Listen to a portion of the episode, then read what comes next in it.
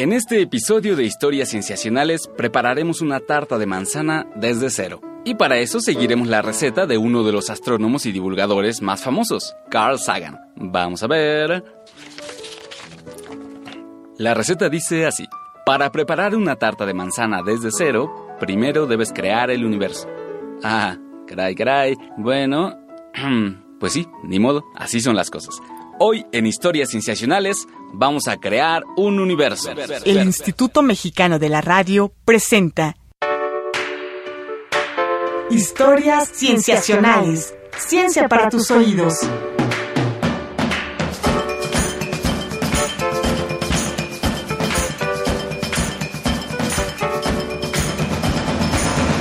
Mi nombre es Víctor Hernández. En este episodio vamos a crear un universo y para ello nos ayudará Axel Becerril. Hola Axel. Hola, Víctor. ¿Cómo estás? Pues bien, bien, bien, bien. Es un gran siglo para vivir. Sí, ¿no? Bueno, bueno. ¿Estás listo para crear un universo? Bueno, siempre, siempre y cuando me des esa tarta que me prometiste. Sí. sí. Bueno, fíjate que eso me recuerda una historia, una historia que nos contaba un amigo. En la Facultad de Ciencias de la universidad, los profesores eh, hacían una novatada a los alumnos de nuevo ingreso de la carrera de física. Les daban un examen de diagnóstico y al final venía una bueno, como última pregunta, por favor, cree un universo. Encontrará usted los materiales necesarios bajo su asiento.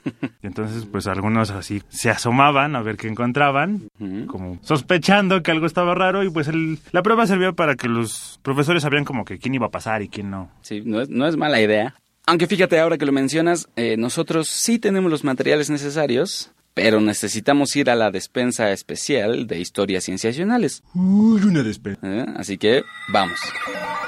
Axel, ponte por favor este gorro y este mandil. No queremos mancharnos. Gracias, gracias. Porque esto se puede poner un poco desordenado. Bien. Y para los amigos que nos escuchan, pueden ir siguiendo las instrucciones de nuestra receta para crear su propio universo. ¿Cómo para cuántas porciones es esta receta? Bueno, aquí dice que alcanza bien para de 8 a 8 mil trillones de personas. Depende cuánto lo dejes en el horno. Mm, muy bien. Ya tengo hambre. ¿Por dónde empezamos? Bueno, para empezar, desde cero necesitamos materia y energía. Ok. Y tenemos un poco de ambas en la repisa de la derecha. ¿Puedes alcanzarla, por Axel, por favor? A ver, a ver. Ay, aquí tienes muchos frascos. Mm, ah, aquí hay uno que dice partículas elementales. Toda una repisa. Ajá. Pásame uno de los que dice fermiones. Fermiones. Fermiones. Ah, aquí está. Hay muchos. ¿Cuál te paso? El que quieras, el que tengas ahí. Ah, quarks. Salud. No, no, es que eso dice Ah, aquí. ah, quarks. Sí, sí, sí, sí. Cualquiera de los quarks. El que, el que esté más cerca. Venga el frasco. No, no, no, no. Antes quiero ver qué es esto que me voy a comer. Vas a ponerte a leer la etiqueta ahora mismo. Tú que comes en cualquier lado, pues tal vez no te importe, pero a mí sí. A ver. Fermiones sabor quarks. Disfrute sus ricas partículas elementales formadoras de materia. Este frasco contiene fermiones sabor quark up, con una carga dos tercios y spin de un medio. Combínelos con quarks down para formar sus protones y neutrones. Ah, perfecto. Pues entonces saca de una vez los quarks down. Ah, debe estar por aquí. Ah, ¿Qué dice la receta? A ver, dice, combine sus fermiones para crear más partículas elementales y, ajá, aquí está la lista de las proporciones necesarias. ¿Está listo? Ok, sí. Dos quarks up y uno down para un protón. Uno, dos y uno. Listo. Ajá, bonito, bonito. ¿Y cómo estamos haciendo para tener un protón así solito en el recipiente? Mm, ¿Magia de la radio? Tienes que dejar de usar esa excusa. Ah, y ahora un quark up y dos down para neutrones. Ah, sí, perfecto. Uno y uno y dos. Hecho. Tiene buen aspecto. Entonces, para nuestro primer átomo ya pusimos los quarks, pero nos faltan los fermiones sabor leptones, sobre todo el electrón. Ay, creo que los vi por aquí atrás. Uh, aquí está, aquí está. Ah, perfecto. Échaselo a la mezcla, por favor. A ver, electrones. Uno, uno, uno, solo uno. ¿Uno? Ok, a ver, electrones. Fermiones tipo leptones con carga de menos uno. Bueno, pues aquí va. ¡Uy, qué bonito! ¡Un átomo de hidrógeno! Bueno, ahora solo debemos repetirlo la cantidad de veces que sea necesaria. Y esa cantidad es... Vamos a ver la receta. Sí, para llegar al número de átomos que mm, sospechamos que existen en el universo observable, necesitamos repetir esto entre 10 elevado a la 78 y 10 elevado a la 82 veces. Si mis cálculos no me fallan y nunca lo hacen, Eso es un 1 y 78 ceros y otro 1 con 82 ceros. Creo que va a tomar un poco de tiempo. Espero que no tengas planes para la tarde. Venga, manos a la obra. Listo. Hmm, tomó menos tiempo del que pensaba, pero bueno, se ve bien, tiene buen aspecto. Bien, ahora el siguiente paso es, antes de hacer sus átomos, agregue los bosones necesarios. Ah, Porque odio esas recetas que no te dan los pasos completos desde el principio. pero tal vez todavía estemos a tiempo. Necesitamos los bosones para que nuestra materia siga las cuatro fuerzas conocidas del universo. Bien, aquí tenemos varios frascos de bosones. Uno que dice gluones. Sí, eso es para la fuerza atómica fuerte, que mantiene unidos a los quarks en los núcleos de los átomos, mantiene los protones y neutrones en su lugar. Bien, aquí va. Ah, también están los bosones de Gauch. Ah, w más, W menos y Z0. Ah, dice que estos bosones pueden afectar el decaimiento beta. Son también para la fuerza atómica débil y vamos a agregarlos. Listo. Ajá, ahora revuelve poquito, un poquito, poquito. Ajá. Bien. Ahora necesitamos las fuerzas electromagnéticas. Con los ah, fotones. ¿Fotones? Ajá, así es. Ah, aquí van. Y hay un frasco de gravitones. Ah, pero tiene una etiqueta grande que dice, úsese bajo su propio riesgo. Su existencia no ha sido probada todavía. No se les ha encontrado. Mm, bueno, un poco de riesgo nunca le ha hecho mal a la ciencia. Vamos a ponerle un poco. Bueno. Ok. Ah, y hay bosones de Higgs también. Ah, eso es para darle masa a todas las otras partículas que tienen masa, para que no sean pura energía. Échale, échale. Ajá. Ya está. Mm, ahora tiene mejor aspecto. Bien, bien, bien. Ahora, ya tenemos lo suficiente para un universo. Ahora podemos ponernos creativos y no, no, no, no, no, no. no. ¿Qué, Creo qué, que todavía que no. ¿Qué, qué falta? Fíjate, eh, aquí en la receta dice, lo que acabamos de poner es solo el 4% de la composición del universo. ¿Y el resto? Dice aquí, probablemente materia oscura y energía oscura. Materia oscura y energía oscura. Muy bonito, muy, sobre todo porque es probable. Eh, Así son estas recetas. ¿De dónde compré este recetario? Bueno, no importa. Vamos a una sección rápida para darnos una idea. Bueno. Y regresamos. Mientras yo voy ordenando tus frascos, por Dios. Gracias. Ciencia en el mundo. Hola, Emiliano. Hola Víctor, ¿cómo estás? Bien, ¿tú? Pues muy bien, muy contento de estar de vuelta. Qué bueno, también estoy contento de que estés por acá otra vez. ¿Qué has hecho tú? Pues nada, un universo. Programas de radio. Mm, qué bueno. Sí, gracias, gracias. Oye, ¿de qué nos vas a hablar hoy? Pues les vengo a hablar a ti y a Axel sobre el ingrediente secreto de su receta para hacer un universo, y es la materia oscura. Yay. Y pues nada, que en 2013 se realizó un experimento llamado el Gran Zenón Subterráneo, ¿no? Que consistía en una alberca enorme que se construyó en Dakota del Sur, en Estados Unidos, y que tenía más o menos 71.600 galones de agua, ¿no? Imagínate qué tan grande era esa alberca. Y sumergida en la alberca hasta el fondo había un bloque de unos 300 kilogramos de xenón, este elemento. Entonces, el objetivo del experimento era ver, tratar de cazar y de, de encontrar esta cosa que se le llama materia oscura, que, es, que ha sido muy difícil de, de encontrar. Y entonces, la razón de esto es que rara vez interacciona con otros tipos de materia, ¿no? Y además la materia oscura, como su nombre lo indica, pues no refleja ni emite luz. Lo que sí hace la materia oscura es que ejerce gravedad sobre otros cuerpos, ¿no? Como, como la atracción gravitacional de los planetas et- y otras cosas. ¿no? Y entonces lo que los científicos pretendían hacer, o como los científicos pretendían eh, encontrar esta materia oscura, era que sabiendo que muchísimas partículas de materia oscura atraviesan los cuerpos cósmicos siempre, ellos esperaban que alguna partícula al menos de materia oscura interaccionara con cualquier átomo del xenón sumergido, ¿no? Entonces se vería como algún tipo de vibración por la, por la gravedad que, que ejercería la materia sobre el xenón. Y los científicos tendrían el modo de detectar esa ínfima interacción. Esa ínfima interacción, así, esa ínfima vibración, porque la alberca tiene sensores súper especializados, ¿no? Pero hasta ahora, hasta 2014, no han encontrado nada. Mm, pero creen que sí. Pues creen que sí. Yo creo que esperan encontrarlo en sus corazones, sí esperan encontrarlo, Bien. pero pues no, no sé si, si, si pueden afirmar que sí lo van a encontrar, ¿no? Ya, ya, ya. Porque realmente nadie jamás ha podido ver o comprobar la existencia de la materia oscura, ¿no? Solo se sabe que existe, o bueno, solo se piensa que existe a través como de, de ciertas pistas. ¿Como cuáles? Entonces los científicos se han puesto de detectives para tratar de encontrarla, pero hasta ahora han sido, no han sido muy fructíferas. Pues, por ejemplo, la, la primera idea de que existía algo además de la materia común que nosotros observamos, que nos compone a nosotros, que compone al, polvo cósmico, que compone a los planetas y a las estrellas, bueno, fue la observación de que si tú medías la masa de grandes objetos astronómicos, podías ver que su masa era mucho más grande de la que tú estimabas si solo medías la masa de la materia lumínica, pongámosle, ¿no? Que, que la que sí se puede ver. Que es la que sí se puede ver, que es este polvo y las estrellas y demás, ¿no? Entonces había algo más, había algo extra, una masa extra que componía ese cuerpo. Una masa extra que, que ejercía atracción gravitacional. Exacto, pero que nadie podía ver. Entonces a esa masa se le, se le, llamó materia oscura. Y el concepto fue propuesto primero en 1932, o sea, hace muchísimo tiempo, por Jan Oort.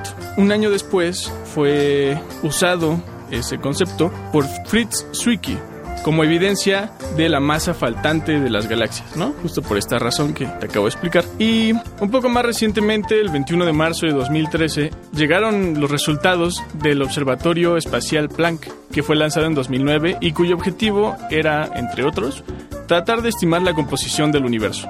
Lo que encontró el, Observatorio Planck es que la materia oscura constituye el 84.5 de la materia total del universo observable. Uh -huh. O sea, una cosa enorme. Sí, sí, casi. La gran mayoría. Lo cual es muy frustrante, ¿no? Porque como la materia oscura, este, pues no, no refleja ni emite luz, ni rayos X, ni ningún otro tipo de radiación.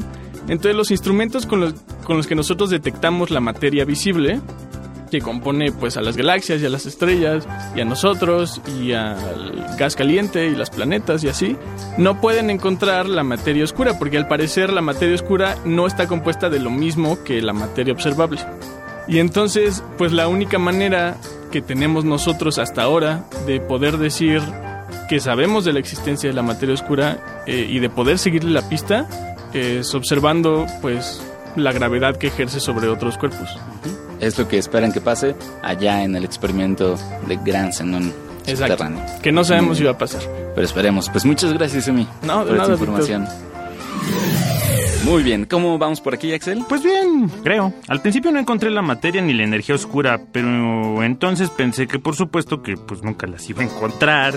Eh, si no interactúan con la luz, pues no las iba yo a ver. Eso, eso sería un problema. Pero bueno, vamos a ver cómo sale el universo, así nomás. Ok, mientras haya tarta de manzana. Sí, sí, sí. Bueno, ya que tenemos la materia y las fuerzas fundamentales, podemos ponernos un poco creativos. Aquí en este punto, las personas que nos están escuchando también pueden echar mano en su creatividad y hacer las formas que ustedes quieran con la materia. Perfecto. Yo cuando hago hotcakes me gusta hacerlo en forma de autómatas. Ajá. A eso te refieres, ¿no? Exactamente, en eso estaba pensando. ¿Podemos empezar haciendo unas estrellas? Ah, bueno, claro. Bien, bien, bien. Toma, a ver, toma un poco de los átomos de hidrógeno, moldealos en tu mano y compáctalos hasta que empiece una fusión nuclear. ¿Lo hago aquí? Sí, no va a pasar nada. Ok. Compacto un poco. A ver ahí, ¿qué tal? Un poco más, un poco más. Sigo Solo no vayas a ponerle demasiada materia ni compactes de más porque se nos va a hacer un agujero negro. ¿Qué? Un agujero. Ay, ay, ay. No, no. Estamos perdiendo mucha materia. Échale a la basura, rápido, rápido. Pero quiero estar más delgado. No, no, a la basura. Bueno, ya voy. Ok, a ver, otra vez con más cuidado. Pásame un poco para yo también ir haciendo estrellas. A ver, toma. Ay, se siente bien en las manos, ¿no? Se siente bien, a ver, una. Aquí va una enana roja, una enana café. Ahora, ¿qué pasa si junto estas dos? No, no, a ver. Aquí, ¿tú qué tal vas? Pues, ¿qué tal hacer tantos elementos, eh? ¿Qué? ¿Quieres hacer más elementos? Sí. ¿Sí? Bien, bien, bien, bien. Pues mira, fusionando hidrógeno en las estrellas ya tenemos un poco de helio. Uh -huh. Pero podemos seguir la fusión para hacer otros elementos. Oxígeno, por ejemplo, algo básico. Uy, ya puse muchas estrellas a trabajar. Perfecto. Solo acuérdate poner el timer para que no se nos pase. Ok. Uh, pero hay un montón de elementos en la tabla periódica. Sí, hay muchos. Vamos a ver qué dice la receta. Ay, esto no te va a agradar. ¿Qué, qué, qué, por qué? Dice, los elementos más pesados se necesitan... Ah, no. Ajá, los elementos más pesados se necesitan hacer en hornos estilo supernova. Después de la explosión de estas estrellas masivas, los elementos se distribuirán por el universo. Ah, ya veo. Pues ni modo, necesitamos esos elementos. Recuerda, mucha masa, pero no tanto para que se haga un agujero negro. Aquí yo te veo desde aquí. Ok, sí, por supuesto. A ver, aquí vamos. Agregando la masa. Sí. Eh, un poco más. Bien, un poquito más. Mm, Víctor, gracias por invitarme a tu programa. Gracias a ti, Axel. Este, fue bonito venir y hacer eh, un universo. Sí, lo disfruté mucho también. Esperemos que los pobladores de este universo nos recuerden en el futuro. Eso espero. ¿Qué?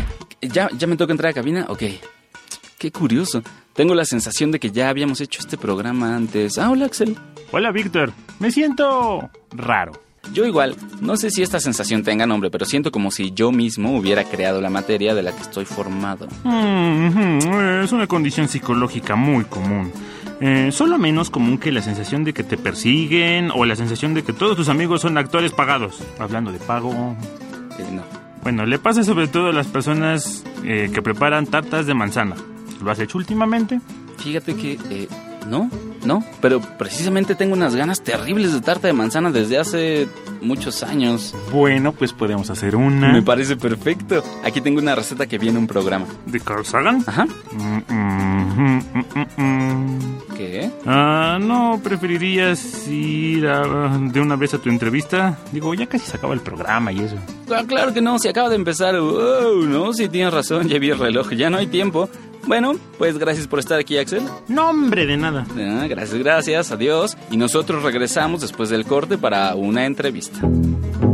Vamos a un corte y regresamos. Tú escuchas historias cienciacionales. Ciencia para tus oídos. Ciencia para tus oídos.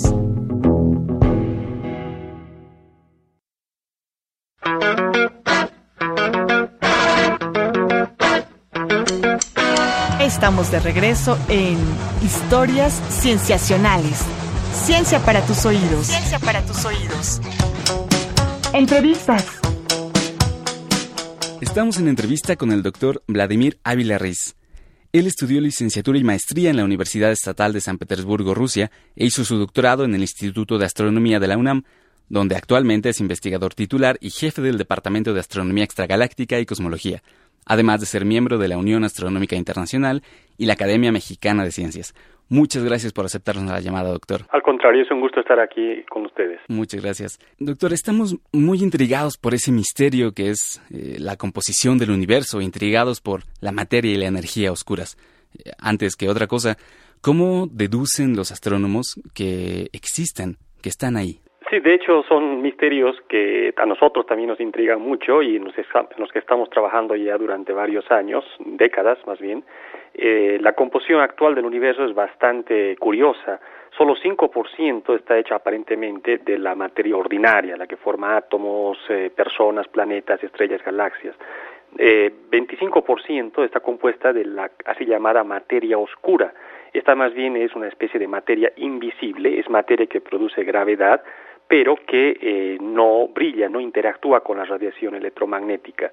Y los astrónomos eh, hablan de ella desde hace décadas porque en las observaciones astronómicas lo que los astrónomos observan es luz, eh, son galaxias, son estrellas, el movimiento de los cuerpos cósmicos pero cuando hacen la cinemática, es decir, cuando empiezan a estudiar las leyes de movimiento de los cuerpos eh, que brillan, se dan cuenta de que hay mucha más materia, hay mucha más masa que está produciendo gravedad, que no está en forma de estrellas, de galaxias, de todo aquello que brilla.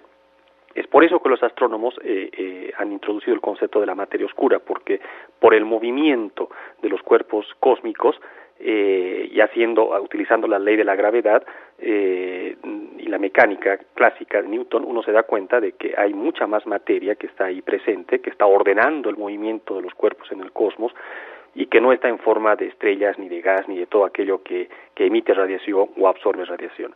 Entonces, 25% es esa materia invisible o materia oscura. ¿Y qué es el restante 70%? es algo todavía más este, curioso, eh, se ha descubierto recientemente de hecho, eh, es la así llamada energía oscura. Y ella se ha inferido por las observaciones de que eh, a grandes escalas, el movimiento de las galaxias o de cuerpos muy alejados, se han dado cuenta de que el universo se está expandiendo, eso ya lo sabíamos desde hace mucho tiempo, pero ahora se han dado cuenta de que se está expandiendo más rápido, se está acelerando. Entonces la aceleración del, del universo, la aceleración que se está observando, implica que hay algo más que ni siquiera es materia, es algo antigravitatorio, porque la materia, ya sea oscura o la ordinaria, producen gravedad y la gravedad tendería a frenar la expansión del universo. Sin embargo, al observar que el universo se está expandiendo aceleradamente, como las observaciones astronómicas lo han demostrado, implica que hay un medio repulsivo que ha recibido ese nombre de energía oscura y que es el 70% de nuestro universo. Así es entonces la composición del universo y son las observaciones astronómicas, como he explicado un poquito, las que nos llevan a, a inferir esta extraña composición de nuestro cosmos. Y si son tan difíciles de detectar, tan esquivas, ¿cómo es que se les puede abordar científicamente? ¿Cómo, cómo se les estudia? Claro, claro. Ese es el problema, ¿no? Al ser materia oscura, por ejemplo, es materia que no interactúa. De hecho, hay muchas propuestas de qué puede ser. Estamos casi a punto, prácticamente, yo diría, de pronto descubrir esta materia oscura. Son las propuestas que son partículas elementales, de la, solamente que son partículas que no están en el llamado así modelo estándar del mundo de física de partículas. No son quarks ni leptones, no son partículas eh, que interactúan electromagnéticamente. Así como Mendeleev en su época predijo la existencia de muchos elementos químicos porque él hizo una sistematización y se dio cuenta en su tabla de que tenían que existir esos elementos químicos hasta que luego se descubrieron. Algo así está ocurriendo en, en este caso. Los astrónomos, eh, eh, por un lado, entendemos de que hay mucha materia que no está produciendo radiación, como ya dije. Los cosmólogos requieren de esa materia para formar estructuras, para formar eh, galaxias, cúmulos, toda la estructura a gran escala del universo. Sería muy difícil de explicar si nada más habría materia ordinaria. Tiene que haber esta materia oscura que con su gravedad siempre va haciéndose más densa y va moldeando la estructura en general del universo a gran escala. Entonces, eh, eh, ahorita los estudios son básicamente a nivel astronómico. Astronómicamente nosotros, nuestro grupo, por ejemplo, acá hacemos simulaciones numéricas de cómo se verían las galaxias y las estructuras del universo si proponemos este tipo de materia oscura o este otro o este otro, es decir, diferentes tipos de partículas elementales. Fíjese qué, qué, qué hermosa esta comunión entre micro y macrocosmos. Las propiedades del, del, microcosmos, de partículas elementales que se proponen en la física de partículas, como afectan a, a, estructuras astronómicas, ¿no? como galaxias y cúmulos de galaxias.